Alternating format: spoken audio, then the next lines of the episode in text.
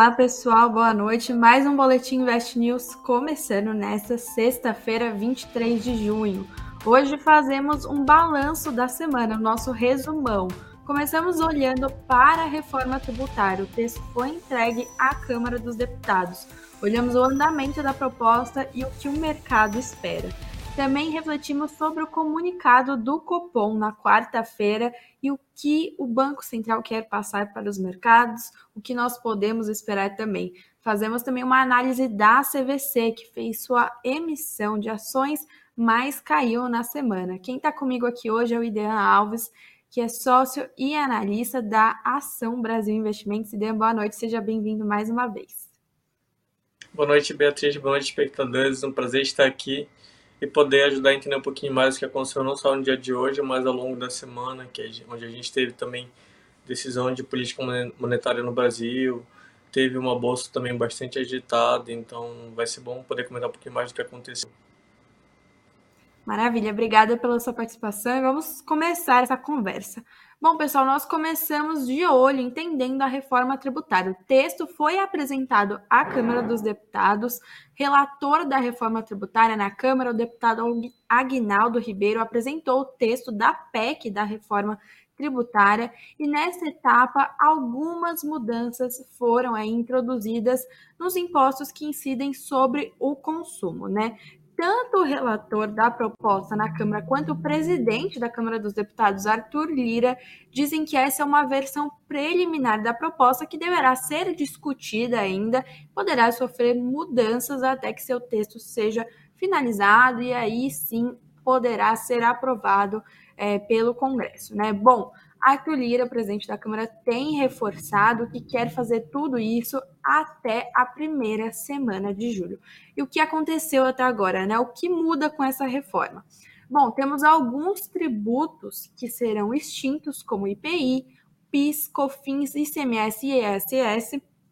Temos um IVA, um imposto sobre valor agregado dual. O que é isso, né? Serão criados dois IVAs um deles é o Imposto sobre Bens e Serviços, o IBS, que substituirá o ICMS dos estados e o ISS dos municípios.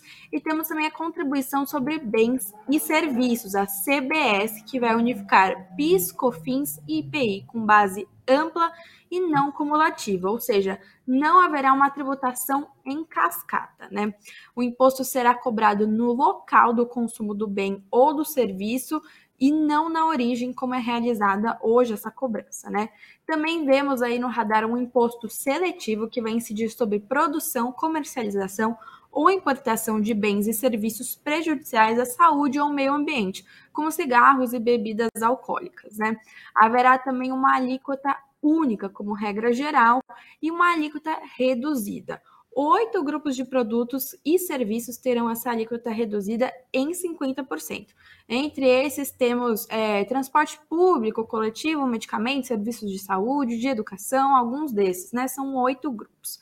Também há a possibilidade de uma cobrança diferenciada de alíquota para veículos considerados de luxo, como iates, jatinhos, helicópteros, e o texto também prevê uma cobrança progressiva de impostos sobre heranças, né? Essas são algumas das propostas aí que a reforma tributária quer trazer, que foram levantadas também na Câmara, no Senado, aí, de, é, diante do Congresso. Queria chamar o Idean aqui para me ajudar a entender, né? É, na sua visão, Idean, quais são os pontos positivos e negativos dessa proposta para a reforma? Bom, Beatriz, o ponto positivo é que a gente vai tentar, com essa reforma tributária, ter um modelo muito mais eficiente e muito mais simples, porque com o modelo atual é muito fácil você acaba, acabar acaba pagando muito tributo, tanto de forma direta como principalmente de forma indireta. E quando a gente pensa que a, quando a gente paga imposto indireto, a nossa carga tributária enquanto pessoa física chega a quase 40% uh, no ano. Então, quase metade do ano, pelo que a gente trabalha, é para pagar imposto. Então, se a gente pensar que essa reforma pode trazer um pouco mais de eficiência, a gente vai evitar esse efeito quase que de bitributação, em que a gente está pagando não só imposto direto, mas o imposto indireto. Uh, e na ponta, na ponta negativa, a gente vai ver como é que vai se como é que vai se dar isso na prática mesmo, se de fato a gente vai conseguir ter toda essa eficiência. Ao primeiro olhar, sim, a gente vai conseguir ter essa eficiência uh, e mais importante que isso também a gente vai ter essa essa forma de tributação um pouco mais igualitária até porque quando a gente fala por exemplo do ITCMD está sendo discutida essa essa reformulação a gente pensa no imposto proporcional então quanto maior o patrimônio muito provavelmente vai ser maior o imposto que é um desejo antigo do governo em tentar tributar quem tem mais dinheiro quem tem mais patrimônio e com isso acabar dando benefício para outras para outros setores, para outras áreas. E como eles colocam também na reforma, o próprio Arthur Lira, no caso, o objetivo dessa reforma não é beneficiar um setor ou outro, como a gente viu durante muito tempo, é, benefícios específicos, e sim tentar, de fato, é, tocar PIS, COFINS e CMS, tentar reduzir eles para o modelo mais enxuto e que será muito mais eficiente inteligente também, não só pensando para o investidor local e para o consumidor local, mas também para o investidor estrangeiro, em que com, uma, com um modelo tributário mais, mais enxuto, é muito mais fácil você pensar em investir no Brasil. Isso também vai ajudar a atrair mais investimentos também para o nosso país. A gente escuta muito sobre diversas propostas né, de reformas tributárias que surgiram até então eu queria entender na sua visão, você acha que agora vai, com essa reforma, realmente ela vai para frente? E se sim ou se não, por quê? Sim, é muito difícil que ela vá na íntegra, né? como a gente está tá vendo o texto agora, mas pelo que foi apresentado, tem grandes chances de, de passar. Até porque o que eles estão fazendo, estão tendo muito cuidado em tentar atender, na medida do possível, quase que todos os setores. Então eles estão tentando atender a pleite, por exemplo, do, do agronegócio, em que até a faixa de, me engano, 4 milhões de faturamento anual, a gente pode ter uma, uma isenção, o que vai atingir, por exemplo, quase que 98% dos produtores rurais. Então seria um benefício a mais. Então quando a gente pensa também em outros setores, você pode estar pagando muito menos imposto, já que de certa forma o imposto vai ficar meio que na média, quase que para todo mundo. Então a gente acaba tendo um modelo mais, mais eficiente. Não só, novamente, não olhando um setor específico, beneficiando poucos, mas beneficiando o sistema como um todo. Então por isso que tem grandes chances dessa reforma passar novamente. Provavelmente não vai ser na íntegra, mas o que está sendo apresentado até agora é muito bem visto pelo mercado. E dada essa perspectiva de aprovação, né, como você acha que vai funcionar a implementação da reforma? É, o próprio texto menciona que vai ter um período de transição. A gente vai ter um período de transição até em relação a, ao fim né, do PIS, do COFINS, do ICMS. A gente vai ter também um modelo de repasse ou de compensação, melhor dizendo, um, para os estados em relação ao que, que houver de perda de arrecadação. Então, o governo também está tendo bastante cuidado para que não seja um processo que do dia para a noite, ano que vem, mudou todo o modelo tributário, não é isso que vai acontecer. Uh, e de lá a gente, eles falam até que esse processo pode durar em, até 2070 aproximadamente, né? então vai ter um período de transição bem longo.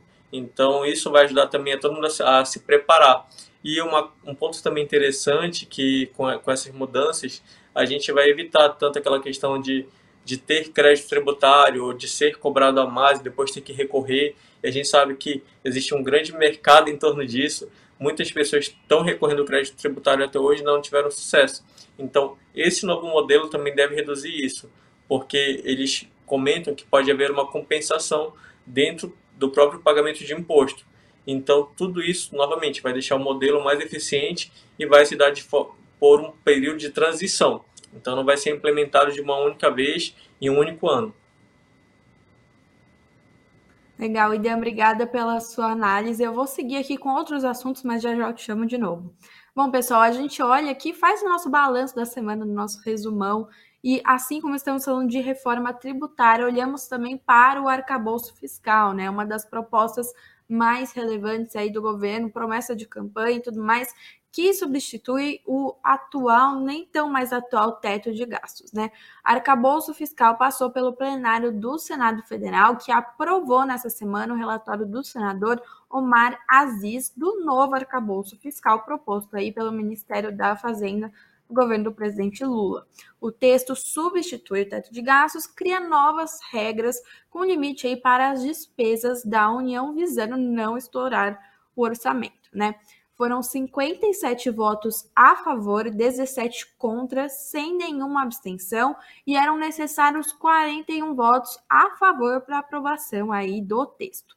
Esse relatório aprovado sofreu algumas mudanças, claro, como a ideia apontou muito bem, nenhuma proposta passa lisa, né, até ser aprovada, e a Câmara dos Deputados havia proposto essas mudanças, portanto, o texto volta agora para a Câmara para apreciação dos deputados novamente e uma nova votação decisiva. Bom, há um dispositivo em questão que a gente olha com mais atenção que permite incluir no orçamento de 2024 a previsão de despesas chamadas condicionadas são elas, né, só seriam executadas após a aprovação de crédito extraordinário pelo Congresso, evitando cortes de despesas no envio do orçamento aí é, pelo governo. O limite para essas despesas condicionadas será a diferença entre o IPCA, que é a nossa inflação oficial aqui do Brasil, é, acumulado nos 12 meses até junho e o realizado até dezembro do ano anterior. A previsão é que essa proposta seja votada na Câmara até o início de julho, assim como a reforma tributária. Outra notícia que fica no radar dos investidores, já vi até comentários aqui, inclusive deixem as suas perguntas, seus comentários, que a gente já já dá uma olhadinha. Investidores da Americanas estão pedindo 500 milhões de reais em indenização. Será que vai rolar? É justo o que vocês acham? Bom, o Instituto Ibero-Americano da empresa solicitou a abertura de um procedimento perdão, de arbitragem contra Americanas e a 3G Capital, que é a holding dos acionistas de referência Jorge Paulo Lema, Carlos Alberto Sicupira e Marcel Teles. O pedido desse, desse instituto é uma indenização de 500 milhões de reais aos acionistas da Americanas, né?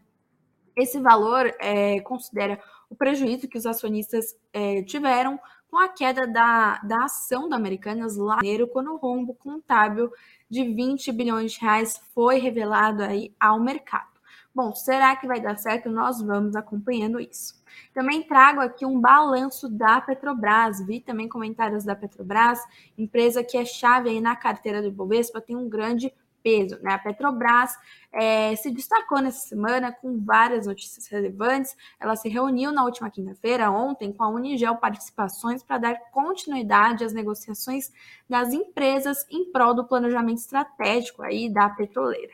Até então, mais detalhes das negociações ainda não foram divulgados após a assinatura de um acordo de confidencialidade que tem vigência de dois anos. Portanto, fica aí em segredo, entre aspas, né, nesse período. Esse acordo ele tem o objetivo de avaliar possibilidades para o desenvolvimento de negócios conjuntos em fertilizantes, hidrogênio verde e projetos de baixo carbono. Lembrando que no início de junho a Petrobras divulgou seu planejamento estratégico de 2024 a 2028 com uma pegada mais sustentável, né? A companhia aumentou de 6% para 15% os investimentos em baixo carbono com iniciativas cada vez mais sustentáveis aí conforme o mercado vai exigindo.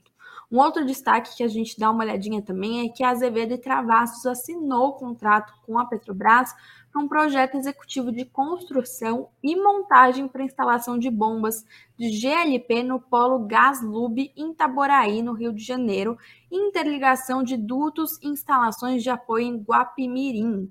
Esse contrato ele possui um valor estimado de 48,2 milhões de reais e um prazo de execução de 16 meses. Mais um fato que chamou a atenção do mercado foi que o diretor de transição energética e sustentabilidade da Petrobras, o Maurício Tomaskin, afirmou que a companhia estuda a construção de uma nova usina termoelétrica a gás no polo Gaslub, Itaboraí, também no Rio de Janeiro, parte do antigo Comperj. Ele disse que a grande vantagem aí dessa instalação da nova térmica é a proximidade com unidades de processamento de gás natural local. As ações da estatal, no entanto, encerraram o dia nessa sexta-feira em forte queda, derreteram na sessão de hoje, queda dos papéis preferenciais de 4,10%, queda dos papéis ordinários de 13,39%. Nós continuaremos acompanhando aqui as notícias envolvendo a estatal, que é destaque no Ibovespa.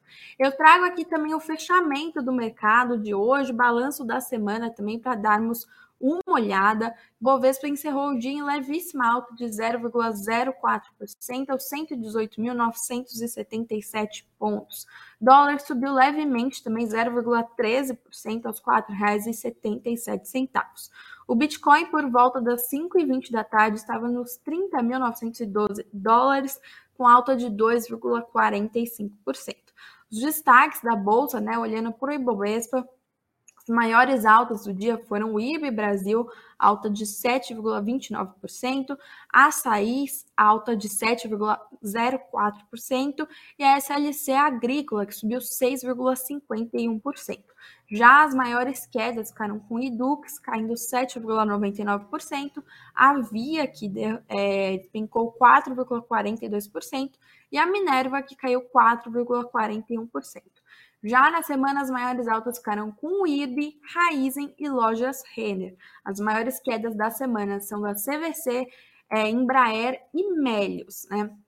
Com a CVC aí em destaque de 15,78% de queda, já já a gente fala dela. Mas antes eu quero olhar para o Copom, a notícia mais esperada aí da semana, reunião de política monetária do Banco Central do Brasil. A decisão veio na quarta-feira, né, quando o Comitê de Política Monetária do Banco Central decidiu manter a taxa Selic em 13,75% ao ano pela sétima vez consecutiva, em linha com a maior parte aí do mercado, do que o mercado esperava, né? Os especialistas consideraram a decisão ok, em linha, mas o comunicado em tom mais duro, né, mais rígido. E ainda assim, apesar desse comunicado, seguem prevendo queda para os juros já nos próximos meses, olhando aí já para a reunião de agosto, né? Copom diz: a conjuntura atual, caracterizada por um estágio do processo desinflacionário que tende a ser mais lento e por expectativas de inflação desancoradas, segue demandando cautela e parcimônia. Copom voltou a reforçar que conduzirá a política monetária necessária para o cumprimento das metas e avalia que a estratégia de manutenção da taxa básica de juros por período prolongado tem se mostrado adequada para assegurar a convergência da inflação. O comunicado também destacou que o objetivo é consolidar não apenas o processo de desinflação, como também a ancoragem das expectativas em torno das suas metas. Eu vou ler aqui um destaque do comunicado divulgado na quarta-feira, que diz: o comitê avalia que a conjuntura demanda paciência e serenidade na condução da política monetária e relembra que os passos futuros da política dependerão da evolução da dinâmica inflacionária, em especial dos componentes mais sensíveis à política monetária e a atividade econômica das expectativas de inflação, em particular as de maior prazo, de suas projeções de inflação, do hiato do produto e do balanço de riscos. Lembrando, né, IPCA, que mede a inflação oficial aqui do país, acumula uma alta de 3,94% nos últimos 12 meses até maio, contra 4,18% registrados aí até o mês anterior. O mercado agora olha para frente. É, a ata dessa reunião dessa semana sai na próxima terça-feira, dia 27. Queria falar com o Idean sobre esse comunicado, a decisão do Copom. Idean, na sua avaliação, comunicado do Copom na quarta-feira, como ele veio. E também, você acha que essa paciência que o Banco Central se refere é, quer dizer que não haverá um corte em agosto? Como a gente olha essas possibilidades? Beatriz, o Thomas Hawks, uh, apesar de esperado pelo mercado, uh, jogou um pouco de água no chope ou aquele balde de água fria, em que muitos já esperavam a sinalização de que a gente pudesse ter um corte na próxima reunião de agosto. Só que o Copom ele tem sido bastante assertivo e, como você bem comentou nessas palavras, paciência, parcimônia, vigilância, são termos que ele tem usado bastante, que é justamente para estamos seguindo, monitorando as expectativas de inflação, a nossa missão aqui é tentar ancorar essas expectativas, não necessariamente no curto prazo, porque se fosse no curto prazo, a taxa de juros teria que a taxa de juros justa seria por volta de 25, 26%, e sim no médio e longo prazo. E para isso a gente precisa manter a taxa básica de juros no patamar atual, ainda que isso seja por um processo um por um período mais longo, que esse processo seja um pouco mais lento do que o esperado. Só que, olhando tanto a, toda a comunicação do Copom as últimas, das últimas reuniões e o que ele tem feito até aqui, muito provavelmente, antes dele cortar de fato a Selic, ele vai sinalizar isso na, na ata da próxima reunião, muito provavelmente, se esse corte vir, vier em setembro. Então, em linha com tudo que ele já fez até aqui, ele vai muito provavelmente sinalizar. E a gente não teve a sinalização na reunião dessa semana e provavelmente não vai ter essa sinalização na ata.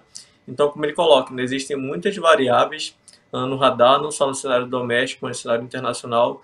A gente ainda vê um processo de aperto monetário lá fora.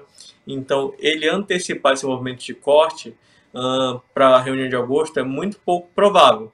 Mas o mercado ele já entende isso, até pela curva de juros futura, uh, pelo DI futuro, que esse corte está cada vez mais próximo. A gente só não tem como precisar ainda, com base na comunicação dessa semana, que vai ser na reunião de agosto. Muito provavelmente a partir de agosto a gente vai ter uma sinalização mais clara de quando sim esse corte pode vir a acontecer. Então, na sua opinião, não deve vir nenhuma surpresa nessa ata de terça-feira, né? Acho que a surpresa já ficou a cargo do comunicado.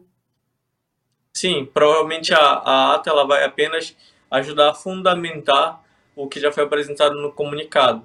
E, novamente, seria uma grande surpresa se na ata a gente, a gente visse alguma sinalização de eventual corte em agosto. Como falei, é muito pouco provável com tudo que o Copom vem fazendo até aqui. Então, provavelmente antes do corte a gente vai ter uma sinalização e essa sinalização pode sim vir na reunião de agosto. E se a gente parar para ver, junho e julho vai ser quase como, como o pulo que o Fed deu. Vamos deixar a taxa de juros do jeito que está, não vamos procurar problema, para em agosto, sim, com o cenário um pouco mais claro e os dados também uh, dando muito mais embasamento e fundamento para a decisão, aí sim sinalizar se vai ter corte ou não vai ter corte. E diante dessas perspectivas, né, de vai ter corte, não vai ter corte, olhando para os investimentos, a renda fixa continua forte ou é hora de começar a olhar para ativos que envolvam mais risco? É, a renda fixa com, no patamar atual ainda continua atrativa, até porque, até porque se a gente olhar, a gente ainda, ainda consegue ter taxas uh, diferenciadas se comparado com, uh, com alguns ativos de risco, por exemplo.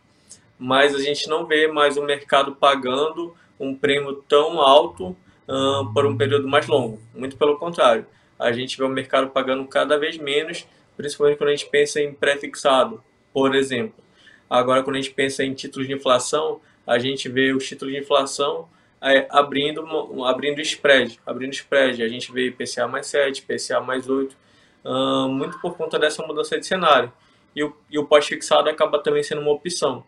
Agora, quando a gente pensa em ativos de risco, a gente vê o que? A gente vê que normalmente existe a inversão da curva de juros, que é quando a bolsa começa a andar, muito por conta da expectativa desse corte na Selic novamente, o mercado ele tenta antecipar esse movimento.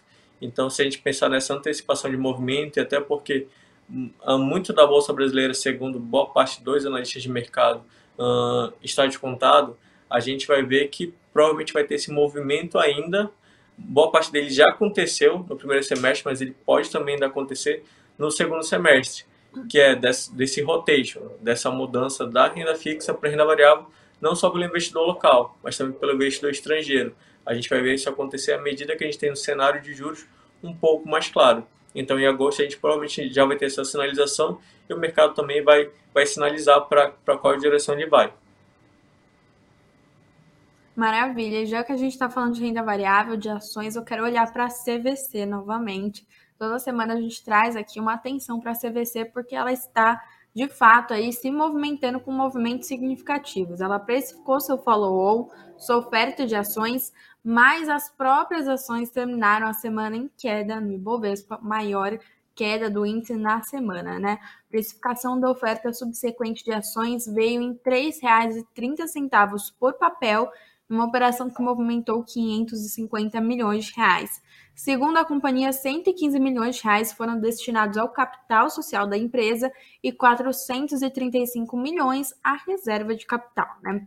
foi aprovada a emissão de 83,3 milhões de bônus de subscrição atribuídos como vantagem adicional aos subscritores das ações, na proporção de subscrição para cada duas ações subscritas no âmbito da oferta. Com essa operação, o novo capital social da CVC passa a ser de 1,529 bilhão de reais, dividido em 443,9 milhões de ações ordinárias. As ações chegaram a cair no início do dia, depois viraram para alta, terminaram em queda e no fechamento, no acumulado da semana, ficaram nas maiores quedas do Ibovespa. Dean, na sua visão, né, essa oferta ela era vista como positiva pelo mercado, que respondeu muito bem apenas com os rumores, depois quando a companhia confirmou.